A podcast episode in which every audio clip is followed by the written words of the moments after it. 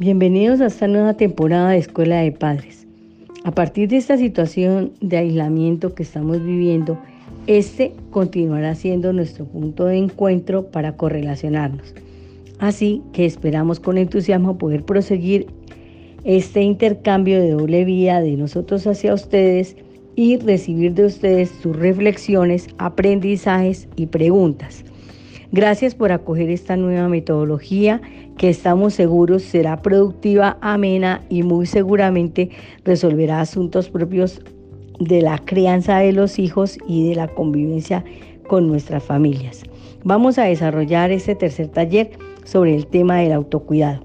El trabajo que ustedes realicen para dar curso a este contenido lo pueden hacer llegar a través de las profesoras de sus hijos por medio de mensajes de voz o textos escritos para dar inicio a una retroalimentación que nos beneficie mutuamente. Gracias por su amable participación.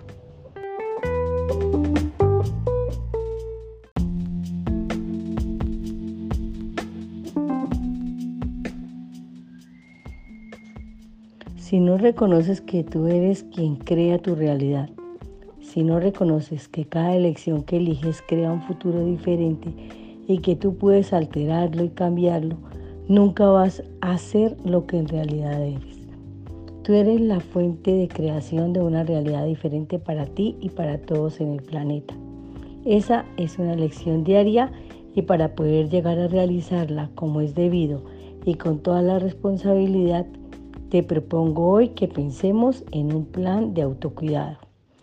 Y entonces te pregunto, ¿habías pensado antes cuán importante era cuidarte a ti mismo o a ti misma para poder ejercer mejor tu labor?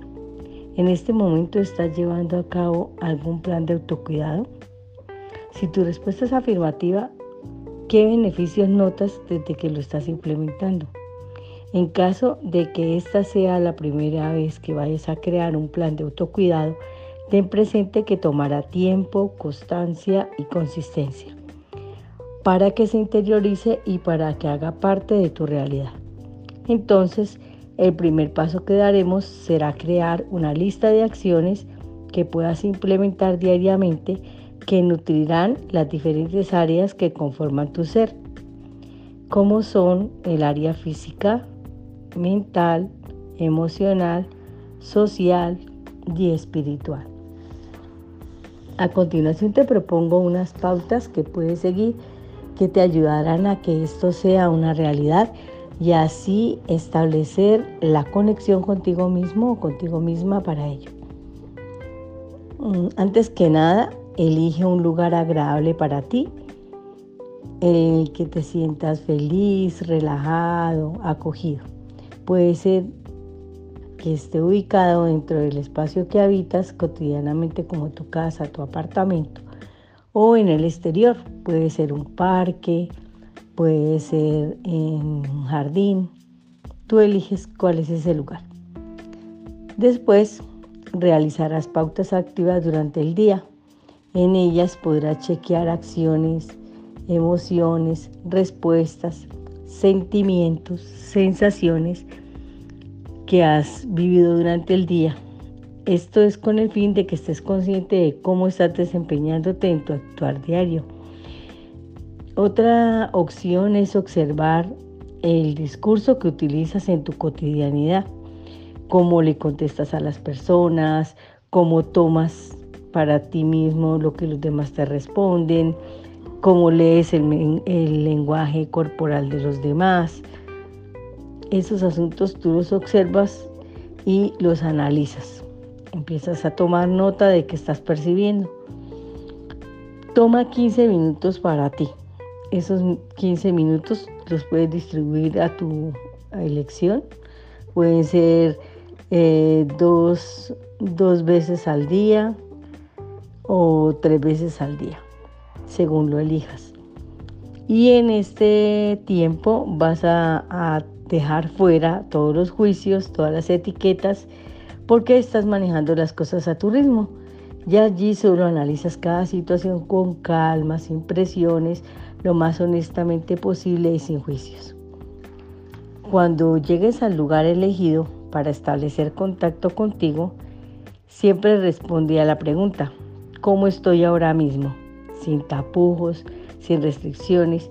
Y allí podrás reconocer si estás nervioso, exasperado, preocupado, desilusionado, intranquilo, nervioso, preocupado.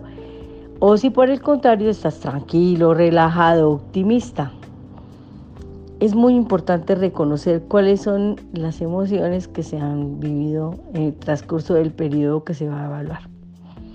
Otra opción es pasar más tiempo de calidad a solas contigo y piénsalo muy bien.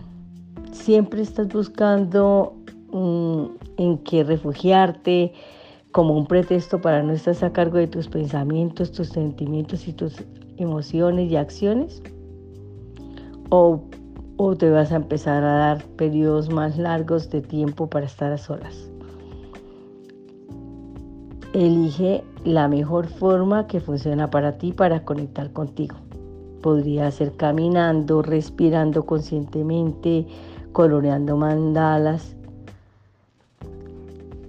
durante el periodo de descanso, implementa en tu vida cotidiana óptimos patrones de sueño, consumo de alimentos saludables, beber más agua, realizar ejercicio físico y hacer contacto con la naturaleza. Solo dedicarte a observar la naturaleza para descansar tu mente y tu espíritu. Mantente en control ante situaciones exacerbantes donde estés perdiendo tu poder y cuando observes que las emociones están siendo más poderosas que tú. Busca de inmediato opciones para manejarlas. Antes de dormirte ya en tu cama, agradece por cinco cosas que en este día hayan resultado importantes, trascendentes, sorprendentes, agradables, deleitantes o tranquilizantes para ti. Muy importante que empieces a bajar el nivel de exigencia contigo.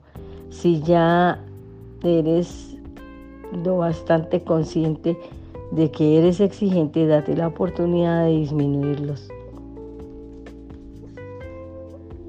Este plan de autocuidado lo vamos a comenzar a implementar desde ya.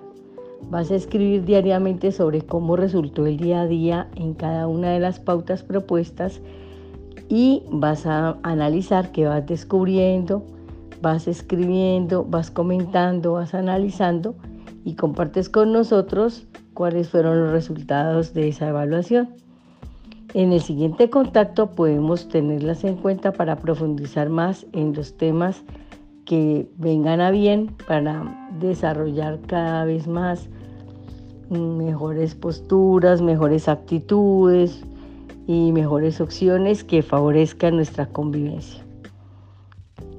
Mm, fue un placer para mí estar con ustedes, compartir este espacio y hasta una próxima oportunidad. Les habló Maya Villaneda, voluntaria de la Corporación Prema, facilitadora de taller de padres de familia.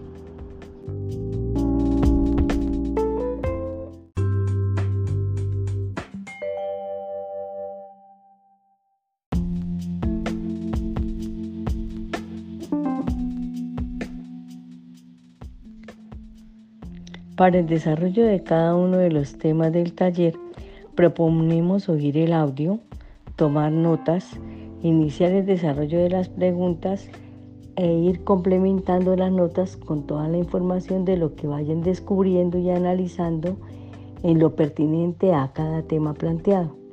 Los padres entregarán a las profesoras el material producido para recibirlo y poder hacer la retroalimentación respectiva.